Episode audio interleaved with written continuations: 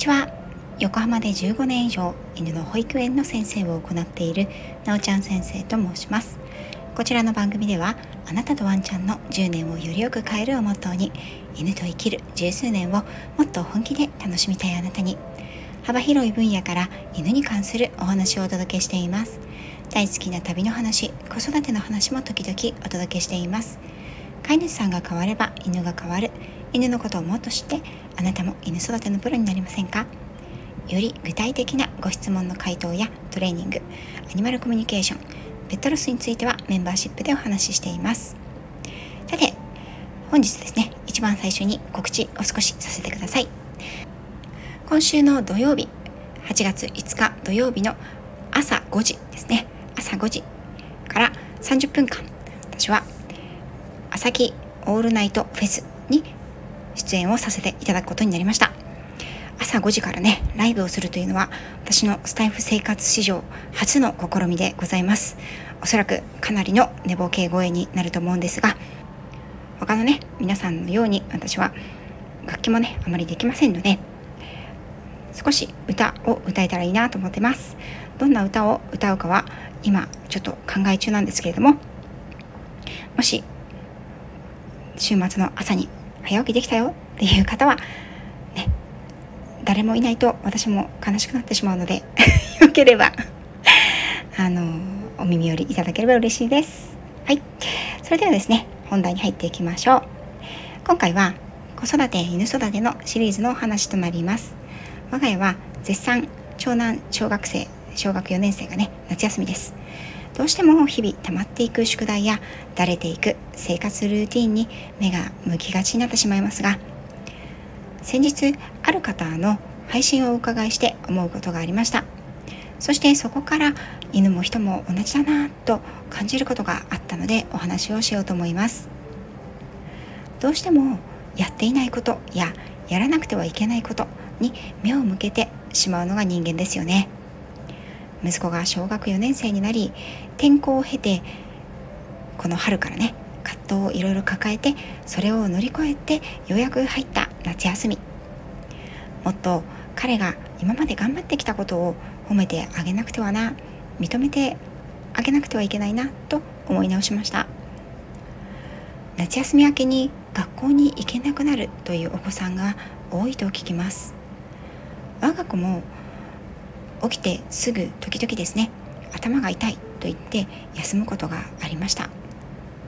そんな時どうしても昭和気質の私たち夫婦は寝不足だからでしょうとか怠けてるんじゃないのとか言ってなんとか送り出し今のところ息子は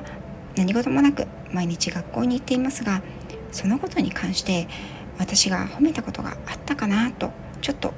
ねある方の配信を聞いて思い返したんですね。毎日学校行って偉いねって言ったことあったかなって。ふとそんなことを感じました。みんなが当たり前にしていることそれができるということは実は当たり前ではないということ。そのことは実は犬のトレーナー業界に身を置いていても感じることが多々あります。犬は飼い主に従順である。お散歩に出たら横を歩く。犬は犬が好きであるといった当たり前の理想像ですね。これを抱えた飼い主さんにとってご自身の愛犬がその予想図と違う時には混乱し落胆し絶望さえすることがあります。ですが本当は愛犬さんだってできていることもたくさんあるはずなんですよね。例えばお散歩中に吠えてしまう犬であったとしてもその吠えてる時以外はいい子で歩いている時間もあるはずなんです。飼い主さんに注目して遊んでほしいけれど静かにしている時もあるはずなんです。そこに気がついている飼い主さんは残念ながらあまり多くはなくてそのために犬は人の気を引くために吠える噛むいたずらするなどをすることが多いんです。そういった問題に対処する時子供であれば自主的にやるべきことや勉強をしないというような問題に置き換えられるかなと思うんですが成功報酬や気を引くため逆に気を紛らわせるために何かの物品を与えること。これも親としてそして飼い主さんとしてもやってしまいがちな行動ですよね。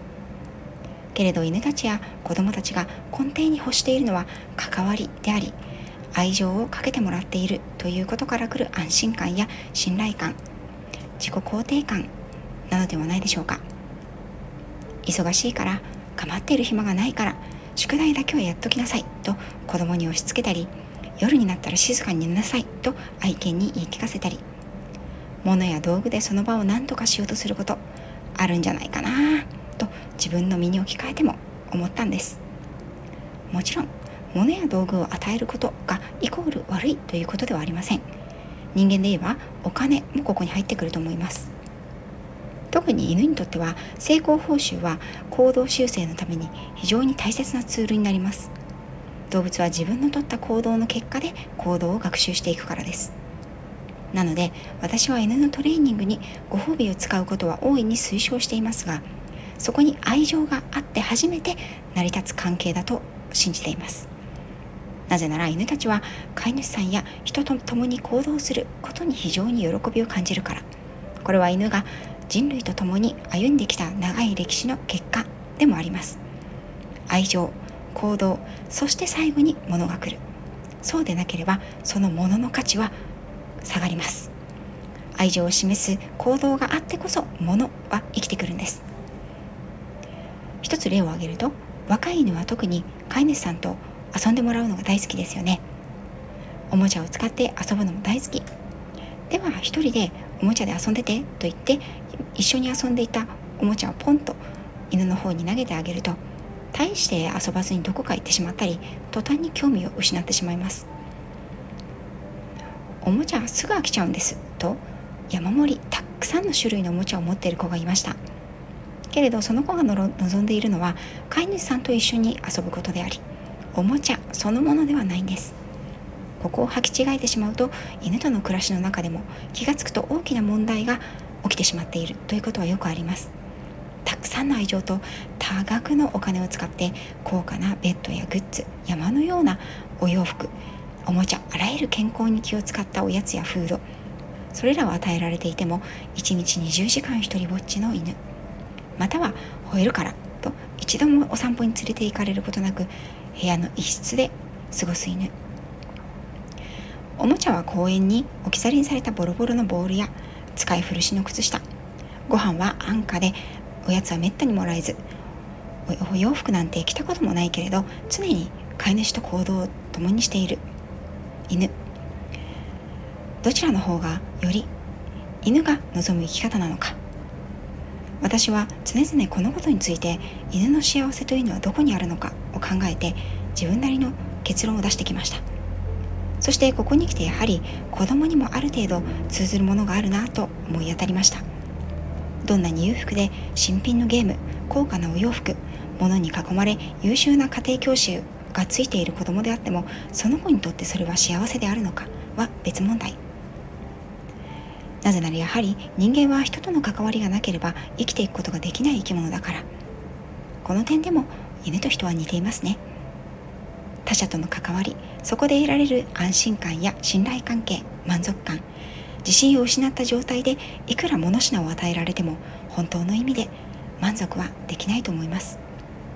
特に犬であれば飼い主さんとの関係性の上で問題を抱えている犬の場合私はたくさんこの子に愛情を注いできたのにこんなに高いお洋服もこんなにたくさんのおもちゃもいっぱい買ってあげたのに。これ愛情のすれ違い。これが起きることがあります。そのすれ違いは